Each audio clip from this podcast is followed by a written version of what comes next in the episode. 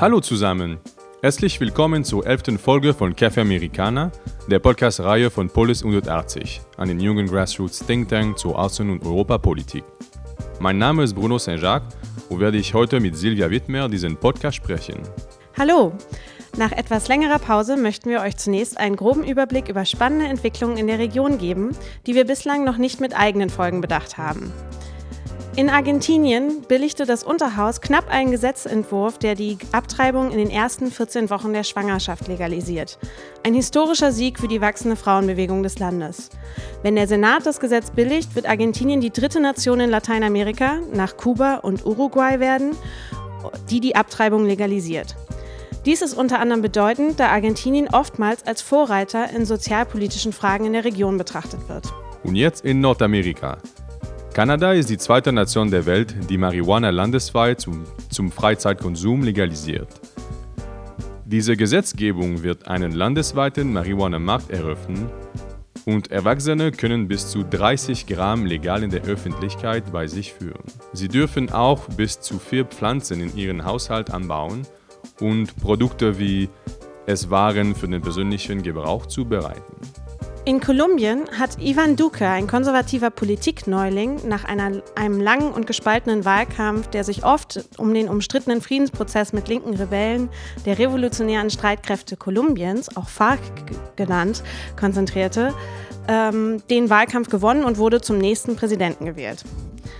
Und zum Schluss, die Endrunde der 23. Fußball-Weltmeisterschaft soll im Juni und Juli 2026 in Kanada, Mexiko und den USA ausgetragen werden. Und nun zum heutigen Thema.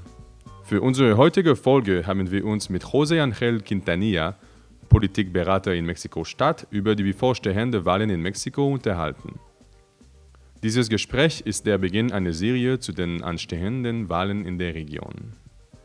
Die mexikanischen Parlamentswahlen oder Bundeswahlen am 1. Juli gehen über die Wahl eines Stadtchefs in-house und werden wichtige Auswirkungen auf die nächsten sechs Jahre des Landes haben.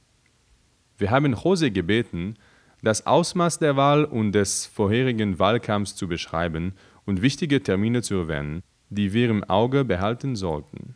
The election is for uh, president, uh, for uh, federal Congress, for both Senate and the lower chamber. For nine states and also their local governments, so their Congress in each of those nine states, and also the municipal uh, level of government. Uh, so all in all, it's like more than 20,000 candidates running for things in Mexico right now. So it is a very big election. So that's July 1st. Uh, we are now in a campaign period. Campaigns are very regulated in Mexico. So three days before the campaign, uh, no one can talk about the campaigns like in, in, in, media or anything. It's like a period to like reflect on who you want to vote for, and then uh, yeah, the, the, the, candidates who win are gonna take office uh, starting December, in December the the first, and the new except for the new federal Congress, the federal Congress uh, it takes. Uh, it, yeah, it swears in on the on the first of January, uh, so they have the time to take the oath of the new president coming in, in in December. Those are like I think the most important dates. Um zu verstehen, wie diese Wahl die politische Landschaft des Landes verändern wird, ist es wichtig, das politische System Mexikos besser zu verstehen. Die Vereinigten Mexikanischen Staaten sind ein Bundesstaat, deren Regierung repräsentativ, demokratisch und republikanisch ist. Er basiert auf einem Präsidialsystem nach der Verfassung von 1917, das drei Regierung, die drei Regierungsebenen vorsieht die Föderale Union, die Landesregierung und die Stadtverwaltung. Die mexikanische Bundesregierung hat drei Zweige. Exekutive, Legislative und Judikative. Mexiko hat ein Zweikammerparlament, bestehend aus einer Deputiertenkammer und einem Senat. Die Deputiertenkammer hat 500 Sitze. Davon werden 300 in relativer Mehrheitswahl in einer Wahlkreisen, sogenannten föderalen Wahlbezirken, gewählt und 200 nach Listenverhältniswahl in fünf großen Wahlkreisen. Jeder Wähler hat nur eine Stimme für beide Segmente. Wie José erwähnte, wurde die Politik historisch größtenteils von der PRI dominiert, aber die Wahl dieses Jahr ist irgendwie anders. I mean, Mexico is a pretty young democracy, so the first time a president from uh, the opposition one was back in 2000, and the first time that president didn't hold a majority in the federal Congress. in one of the chambers was in 1997. So we've only been like 20 years having like a real checks and balances system. Uh, Mexico is a presidential country with, a, with, with a federal system. Uh, it has in this election, I'm going to talk about the presidential election because if not, it's going to be too long. But in the presidential election, we have four candidates running. There's first uh, the one from the PRI. Uh, that's uh, the party that's ruling, uh, that, that has the presidency now and has the largest uh, number of MPs uh, now in both chambers of Mexico. And they also have the largest number of governors in, in, in the country. So they are doing very bad at the polls right now. The PRI is basically a catch-all party. It has people from the left, from the right, uh, and they say that they are like center, like a little bit social democrat, but it's a little bit contested that they actually are. And their candidate is Jose Antonio Meade, and yeah, he's doing third in the polls, and because people reject the the current uh, government a lot, so it doesn't seem like he's going to win. Then there's uh, PAN um, in alliance with PRD. PAN and PRD, PAN is considered like the center right party of Mexico. And they made an alliance, which a lot of people said was not like natural. It was an alliance with the left party, which is called PRD. And so they merged together for this election to run a common candidate. They're doing second on the polls. The PAN was like the first opposition party in Mexico. It was founded like in the 1940s, and it's uh, actually the only other party besides from PRI who has had the presidency. It had it uh, from 2000 to 2006 and 2006 to 2012.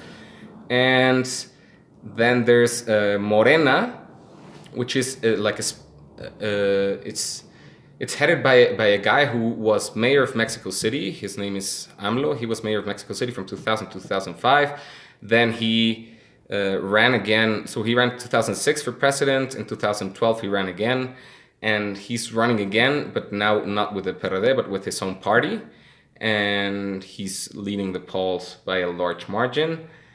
And then uh, lastly, there's uh, an independent candidate. This was the first time that independent candidates that been, do not belong to a party are allowed to uh, run for uh, elections.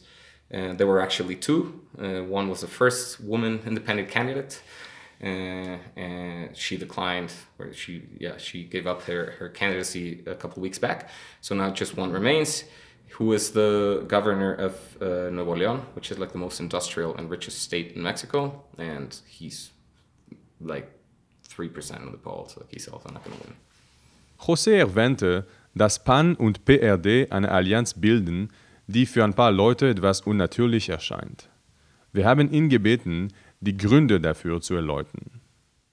Yeah, so um yeah, PAN and PRD would not naturally be allies. Like they would never, or they would not usually vote in the same sense. For example, like in the, in the Congress, uh, they had had some common candidates before, usually to defeat PRI in a state where they where the PRI had never lost the the governorship or the yeah or the Congress, but yeah. So since since Mexico's ruled for so long for the by the same party by PRI, like the left right uh, dimensions in Mexico are a little bit different than elsewhere. So there's still a lot of people who think in terms of defeating PRI. Mm-hmm. And, and, that's like a left right like if you uh, like in the service and the studies you can see like it's uh, PRI or anti PRI and like with the younger generations it's switching a little bit from PRI anti PRI to more normal left right you would say like market uh, mm-hmm. uh, or like inter- like state intervention kind of thing uh, so now what they did is so the PAN had like an internal uh, yeah fight or struggle and actually the woman who was like the independent candidate that uh, renounced her uh, candidacy she was from that party and she competed against uh, the guy who's the candidate for this coalition and she didn't like that she was not allowed to compete democratically with him for that candidacy. So she split from the party, went independent, and this party stayed with like very low acceptance um, rates among its own members about how that uh, common candidacy was built. Uh, so PRD is usually like the progressive party is the one that promotes uh, like equal marriage, uh, adoption by gay couples, uh, like uh, yeah, uh, abortion, like all these kind of progressive agenda, and the PAN would usually be against that. So for some people, it seems like their ideology doesn't really fit into one another. Uh, so it's been yeah very criticized. Viele Kommentatoren haben darauf hingewiesen, dass 2018 ein wichtiges Jahr für die Region ist, da die drei bevölkerungsreichsten Länder der Region, Brasilien, Kolumbien und Mexiko, Präsidentschaftswahlen abhalten. Wie in anderen Teilen der Welt wird Polarisierung zu einer neuen politischen Norm und Populisten von links und von rechts treten als Spitzenreiter an. In Mexiko ist dies ein Kandidat, der als Populist bezeichnet wird, Andrés Manuel López Obrador, allgemein bekannt als AMLO, AMLO, auf der einen Seite glauben die Unterstützer von AMLO, dass er der einzige Kandidat ist, der das Korruptionsproblem Mexikos bekämpfen und die langjährigen sozialen Probleme des Landes ansprechen kann, während andere ihn als einen Populisten bezeichnen und sagen, dass das Land zu einem neuen Venezuela verändert werden soll. Wir haben José gebeten, uns das AMLO-Phänomen zu erklären. AMLO is a, is a candidate that has really brought up passion in in people like about politics. So yeah, I think that the, the populist label can go a little bit with that. He's like he has a lot of very hardcore followers. Uh, about him turning the country into Venezuela, well, like he ran Mexico City, which is uh, between one fifth and one sixth of the population in Mexico. It's uh, 20 million people who go there every day, live live in the city, and he actually did not do anything that was so radical as to uh, substantiate that claim. Uh, a lot of people criticize, especially liberals, uh, criticize that he is sort of like an autocrat. Like he doesn't like to listen. He doesn't like institutions. He loves having this huge like assemblies of people raising their hand and like cheering for him. Um, so I think that's why uh, like where that label might come from. He also says a lot of things that actually do not seem that well uh, thought through. but in the end, if you look at his policies while he was mayor of Mexico City, he actually made a lot of uh, yeah like partnerships with some of the richest people in the country to for example inject uh, investment into the city center into downtown because it was uh, very forgotten and it looked very bad. So i don't know he made a, he made a lot of deals with uh, yeah with ent- with uh, with enterprises and like with people who you usually consider on the right and there was not uh, he actually pushed like all that progressive agenda like the gay marriage gay adoption uh, all those rights. And he- yeah he had a he was always fighting with the president at the time but he was never uh, he was never doing like anything i would guess like Hugo Chavez would have done if he were mayor before. Uh, and yeah also like the, the the military in Mexico is not very politicized. Like it's starting to be politicized after all this drug war thing, but right now it's not like they stand with any candidate, which was is a very different thing from most of Latin American countries, and especially with Venezuela, like Yes. Chavez being a like general of the of the army and everything. Uh, so I think it's pretty hard that he turns Mexico into Venezuela, especially we don't have re-election for president here. The terms last six years, so he would have to like turn a lot of things around in six years, and uh, I don't think that would be possible. Der Wahlkampf in Mexiko fiel in den letzten Monaten sowohl durch hitzige Debatten als auch einen tatsächlichen Anstieg an Straftaten gegen Lokalpolitiker auf. Die Zahl der getöteten Kandidaten schwankt in der Angabenstand 17. Juni, geht die höchste Schätzung von 113 getöteten Kandidaten aus. Die Angaben der Regierung liegen bei 34 Todesopfern. Wir haben Jose gebeten, herauszufinden, was er als Hauptthema der diesjährigen Wahlen sieht. Sadly, there's an issue that has been very important for the since whenever I can remember, which is poverty. And now inequality is like rising a little bit mm-hmm. besides from poverty. But I think the two most important topics in this election are uh, like violence and security and uh, corruption.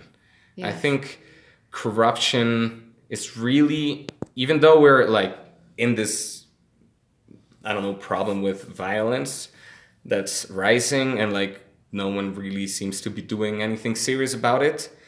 Uh, corruption still seems like the largest problem in people's minds. And that could have something to do with this past six years of government or five and something years of government that we've had because the the president and his party have been involved in like so many corruption scandals. Like i mean just to name one example, but the governor from the state of Veracruz, which is a, a state in the Gulf of Mexico, uh, he is being investigated by, uh, yeah, for misuse of at least a billion dollars. Wow. And that's just like a sample they took out of from like his uh, budget uh, expenses. It's not like the whole thing was investigated so you can see there's a very big corruption problem, and this governor was one of the president's sort of like uh, group of young new politicians coming to change how this party used to work and how politics used to work. So people are really fed up uh, with that. Like people, uh, yeah, just seeing how politicians are taking all this money away from, yeah, from from programs to relieve poverty or even like to pave the streets or whatever, just so these politicians can go in and like mm-hmm. Have a like very luxurious life. So I think that's number one, and yeah, the second is uh, violence, um, which yeah, every year since 2000, and, I think 2013, uh, violence has been uh, rising in Mexico. It had it started rising in 2008, and then it um, from 2011 to 2012, it went down a little bit. So we all were hoping that this trend was changing and it would change for just one year and then it started going up again. So today we have, or this year, it's been the most violent year since we are recording uh, murders uh, in Mexico. So that's the second topic. And so there's been a lot of also political violence. There's been more than a hundred politicians killed like during this. Uh, election period. Um, so yeah, that's uh, definitely very worrying. It's more important in some states than in others, uh, but yeah, it's it's got like nationwide attention also. Rund 80 Prozent der Mexikaner betrachten die Korruption als ein großes Problem und berufen sich dabei auf die zweitwichtigste Herausforderung, mit der das Land konfrontiert ist, nach Gewalt. Ein Jahrzehnt von immer schlimmeren und verbreiteten Korruptionsskandalen hat der Bevölkerung das Gefühl gegeben, dass ihr politisches System nicht mehr zu reparieren ist. Laut der jüngsten Umfrage von Latino Barometro sank die Zufriedenheit mit der Demokratie in Mexiko von 41 Prozent im Jahr 2006 auf nur noch 18 Prozent im Jahr 2017. Die Unterstützung für die Demokratie fiel von 54 Prozent auf 38 Prozent im selben Zeitraum. Beide Zahlen liegen deutlich unter den aktuellen regionalen Durchschnittswerten von 30 Prozent bzw. 53 Prozent. Wie Jose gesagt hat, Armut ist auch ein wichtiges Thema, trotzdem ist es kein Hauptthema im Wahlkampf.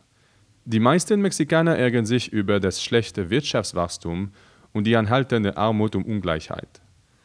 Laut OECD leben sieben von zehn Mexikanern in Armut oder Entfälligkeit, während die reichsten 20 Prozent der Bevölkerung zehnmal so viel verdienen wie die ärmsten 20 Prozent. Spannend an der Wahl ist des Weiteren, dass dies die ersten Parlamentswahlen seit einer Gesetzesänderung 2014 sind, die die Parteien dazu verpflichtet, 50 Prozent ihrer Listenplätze an Frauen zu vergeben. Diese Vorgabe versuchen einige Parteien trotzdem zu umgehen, etwa indem sie Frauen in den Wahlkreisen aufstellen, in denen die Gewinnchancen niedrig sind. Als Präsidentschaftskandidaten sind nach dem Verzicht der unabhängigen Margarita Zavala nur noch Männer übrig. Andrés Manuel Obrador von der linken Morena, der die Umfragen im Moment anführt, Ricardo Anaya von der rechten PAN, José Antonio Meade von der regierenden PAI und der unabhängige Gouverneur von Nuevo León, Jaime Rodríguez. Wir haben José gefragt, wem er von den verbleibenden Kandidaten die besten Gewinnchancen zutraut, welche Wahlversprechen am Erfolg verheißendsten sind und was seine Erwartungen an den nächsten Präsidenten sind. I mean, uh, the latest survey that came out from a, a reputable uh, survey house is from uh, newspaper uh, Reforma, which is one of the biggest, largest ones in the country, and it gave AMLO, the, the, the candidate from Morena, the one that was mayor of Mexico City, it gave him 52%. Uh, and the next one is 26, 26%, which is uh, Ricardo Anaya from the PAN-PRD coalition, the left-right coalition, and then Meade from the incumbent party, which he had 19%. So, and we just have 30 days until the election. So I think it's pretty clear that unless something super strange happens, uh, it's um, yeah, it's gonna be AMLO. Yeah, maybe a parenthesis. Uh, one of the few institutions that works well in Mexico is the electoral one. It's very expensive, but it's trustworthy. So I guess there will be no problem, and I think AMLO is gonna win.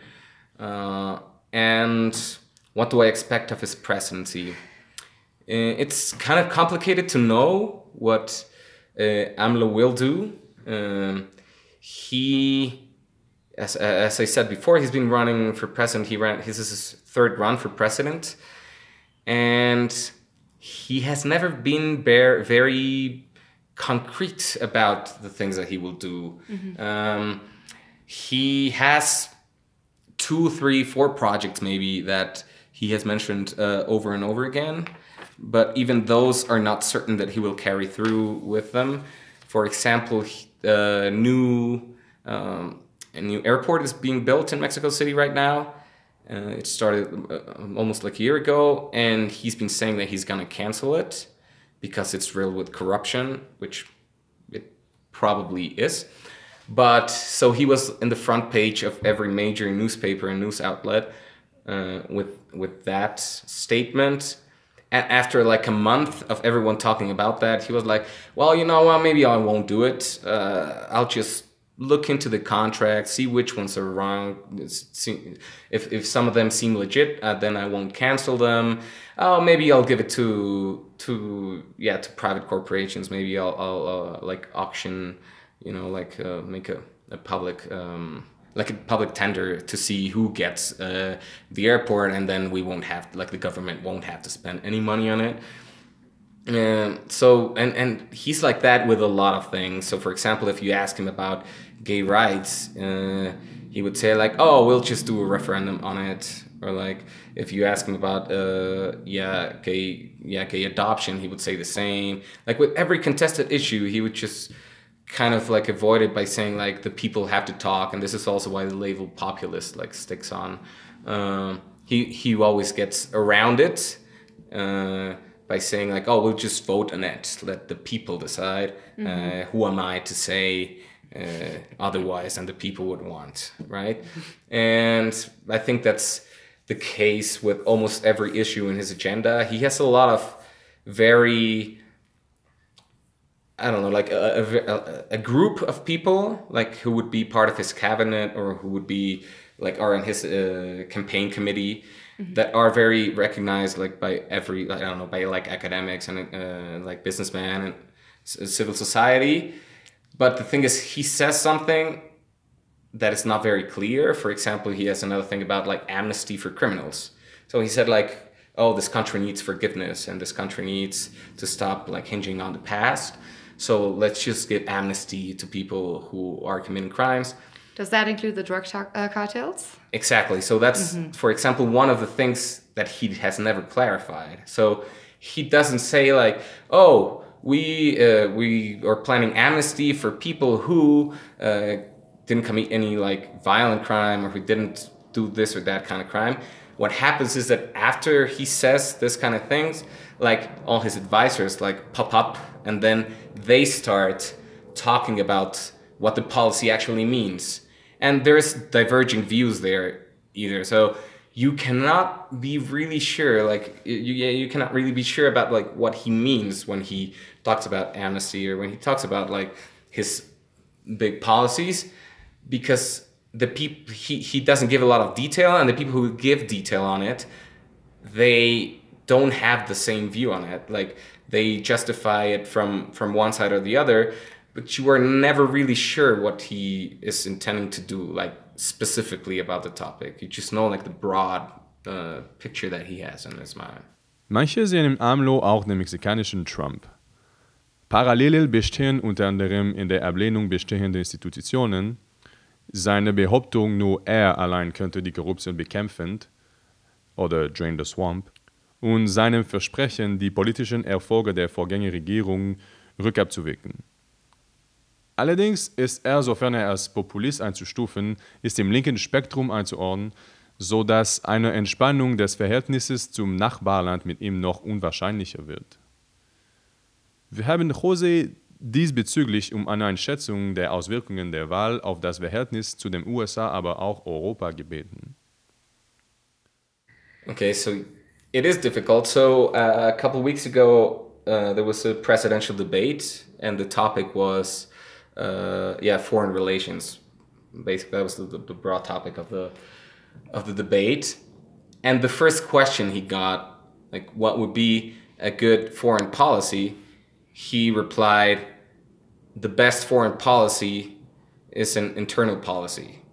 so you can see i mean this is how he usually answers things. And so for example he prides himself in not speaking in english. Uh, and he has a very you would say like nationalistic view of the world. I i, I think he does not really care that much about foreign policy. Uh, but broad strokes i mean he so he's the only candidate who has said who would take uh, each cabinet position on his on his cabinet.